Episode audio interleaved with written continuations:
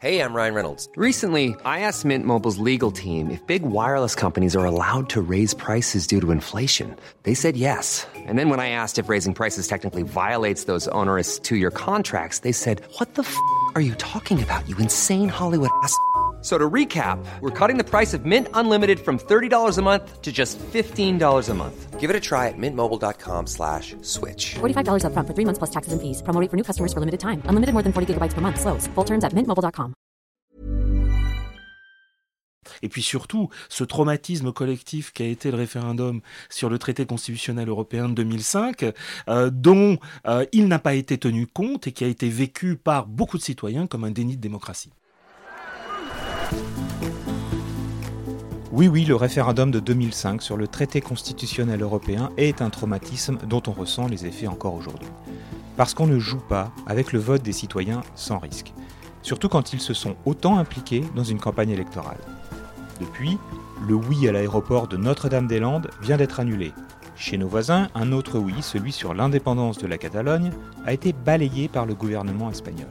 Alors forcément, à force de ne pas respecter les résultats des référendums, on en arrive à se demander si cet outil démocratique n'est pas aujourd'hui complètement décrédibilisé, s'il sert encore à quelque chose. Je préfère prévenir tout de suite les trolls, je ne vais pas me prononcer sur le fond des dossiers que j'ai cités. Il est vrai aussi que les consultations prises en exemple étaient de nature très différente, mais il n'empêche, la manière dont elles n'ont servi à rien interroge leur utilité. Je suis allé voir Loïc Blondiot, professeur de sciences politiques à la Sorbonne, pour lui demander si le référendum restait un outil démocratique pertinent. Avec lui, commençons par revenir un peu en arrière pour se demander quel rôle tient le référendum dans notre histoire politique et comment il s'est transformé en France en plébiscite. Alors, il y a une histoire chaotique du référendum. Alors, euh, on peut distinguer l'histoire mondiale et l'histoire française. Alors, euh, au, plan de l'histoire mondiale, il y a des pays qui sont des terres de référendum. Hein. Je pense euh, à la Suisse, évidemment, que nous connaissons tous. Je pense aussi à certains États de l'Ouest américain qui, à partir du début du XXe siècle, pour ramener le citoyen dans la politique et lutter contre les groupes d'intérêt, a élargi le, le, droit de référendum et pratique ce qu'on appelle l'initiative citoyenne, c'est-à-dire la possibilité pour un groupe de citoyens de provoquer un référendum. La France euh, a une histoire très compliquée avec le référendum, puisqu'il est fortement associé aux deux Napoléons, Napoléon Ier et Napoléon III, et à quelque chose de, qui ressemble à une politique de plébiscite, c'est-à-dire une politique dans laquelle euh, le titulaire de l'autorité politique met en jeu euh, son pouvoir dans le référendum, ce qui fait qu'on ne vote pas tant sur la question que sur la personne qui pose cette question. Loïc Blondiot nous rappelle que le terme de référendum recouvre plusieurs types de scrutins avec des origines et des objectifs différents, avec lesquels on fait souvent un joyeux mélange quand même, il y a une confusion hein, qui est souvent entretenue en France entre trois types de votations qui ne sont pas de même nature. Euh, il y a le référendum qui euh, est proposé par l'autorité politique aux citoyens et qui a une vertu décisionnelle. Il y a le référendum consultatif, euh, à l'image du référendum de Notre-Dame-des-Landes, qui lui euh, n'a pas de vocation à euh, lier les mains du pouvoir. Et puis il y a ce qu'on appelle l'initiative référendaire, l'initiative citoyenne, et là c'est une pétition signée par les citoyens qui déclenche la procédure de référendum. Donc on a trois finalement formes politiques assez différentes, qu'on appelle toutes référendum, mais à mon avis à tort. Le seul référendum, c'est le référendum qui vient d'en haut et qui a une portée euh, effective.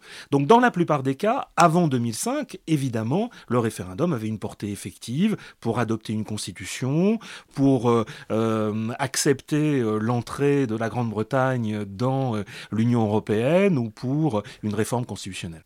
Le problème qui se pose est donc de savoir si le référendum reste aujourd'hui un outil valable. Mais les enjeux ne se posent pas là pour Loïc Blondiot car encore faut-il que le citoyen sache à quelle question il doit répondre, ce que cela implique, et ce n'est pas si évident. Le référendum se caractérise par une question et un périmètre euh, d'électeurs. Hein, et, un corps électoral qui peut varier. Dans le cas de la Catalogne, euh, effectivement, le fait que seuls les Catalans votent euh, pour l'indépendance a été vécu par les non-catalans, par les Espagnols, comme une sorte de coup de force qui était illégitime.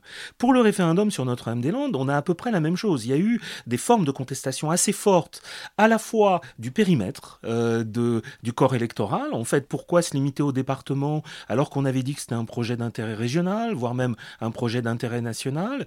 Et puis dans le référendum, il y a une chose qui importe beaucoup, c'est la question. Lorsque la question est claire, lorsque la question propose des alternatives, euh, euh, voilà, euh, de, manière, d'une manière véritablement contradictoire, à ce moment-là, on peut se fier à, ce référendum. Sinon, il ouvre la voie à la contestation. Et ce qui s'est passé pour le référendum catalan, comme pour le référendum autour de Notre-Dame-de-Lande, c'est qu'il a suscité effectivement un soupçon sur euh, les biais qu'étaient susceptibles de contenir le corps électoral et la question posée. En quoi le non-respect du vote au référendum sur le traité constitutionnel européen de 2005 est-il un traumatisme?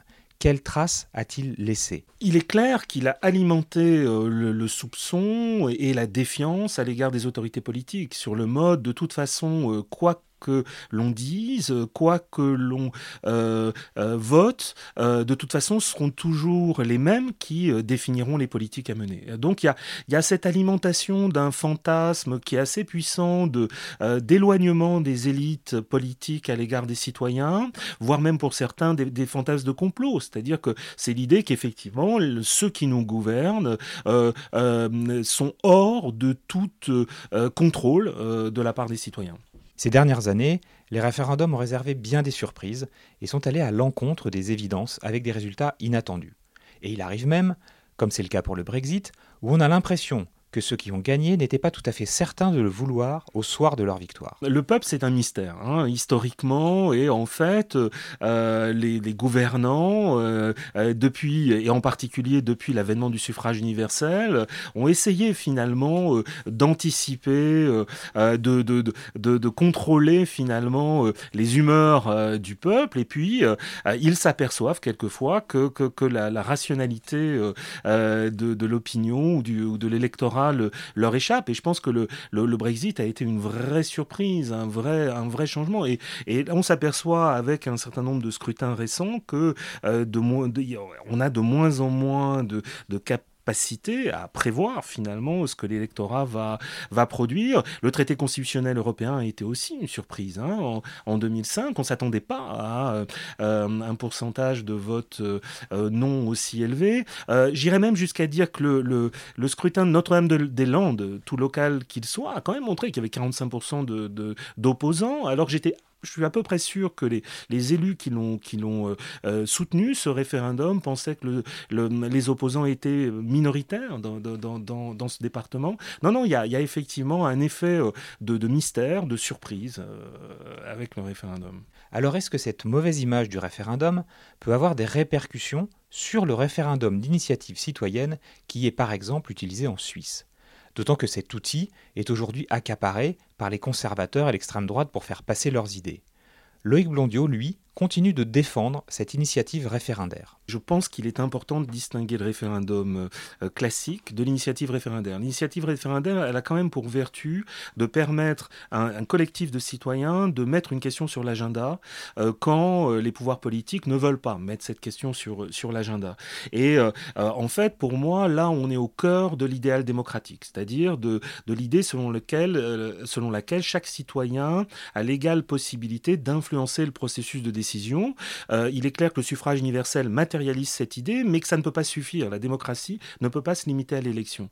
Et quand on regarde le, cas suisse, hein, qui est observé euh, souvent avec condescendance par, euh, par les Français, hein, avec un peu de, mépris ou un peu d'inquiétude ou de mépris, comme quelque chose d'assez folklorique, on s'aperçoit que la Suisse, finalement, voit son, son, son système politique et ses institutions régulés par le fait qu'il y a toujours la possibilité pour pour des citoyens de mettre quelque chose en débat, de, d'inscrire à l'agenda politique une question nouvelle, et ça conduit finalement à un fonctionnement, me semble-t-il, beaucoup plus consensuel des institutions.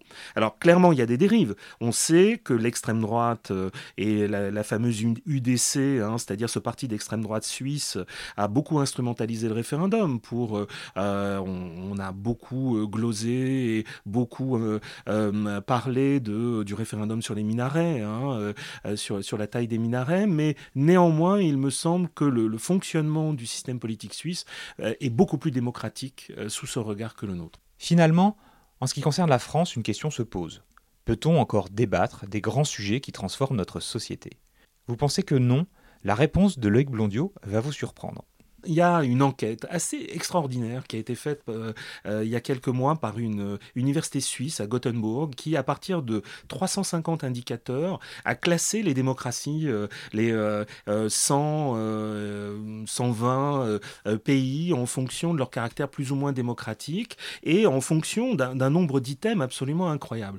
Et alors, de manière très surprenante, y compris pour moi, c'est la France qui est considérée comme la, la, la démocratie la plus au monde. Euh, et c'est très troublant. Alors évidemment, ça nous incite effectivement à, critiquer euh, l'instrument, et l'instrument est critiquable. Euh, mais la France est assez bonne, semble-t-il, en matière de respect des libertés individuelles, hein, c'est-à-dire que en fait c'est un prototype de démocratie libérale, euh, mais en même temps euh, dans euh, finalement la dimension participative de la démocratie, c'est-à-dire dans la capacité à, pour les citoyens à voir son, leur avis pris en compte par les gouvernants, et puis aussi dans, la qualité même du débat, la France est un peu en retard, c'est-à-dire que c'est pas sur ces indicateurs qu'elle est la plus performante. Donc, euh, à ce qui manque en France, je pense, c'est une culture du débat beaucoup plus, euh, beaucoup plus forte et beaucoup plus ancrée euh, qu'elle ne l'est. Il y a une absence de respect, finalement, du point de vue de l'autre qui est assez caractéristique des positions françaises.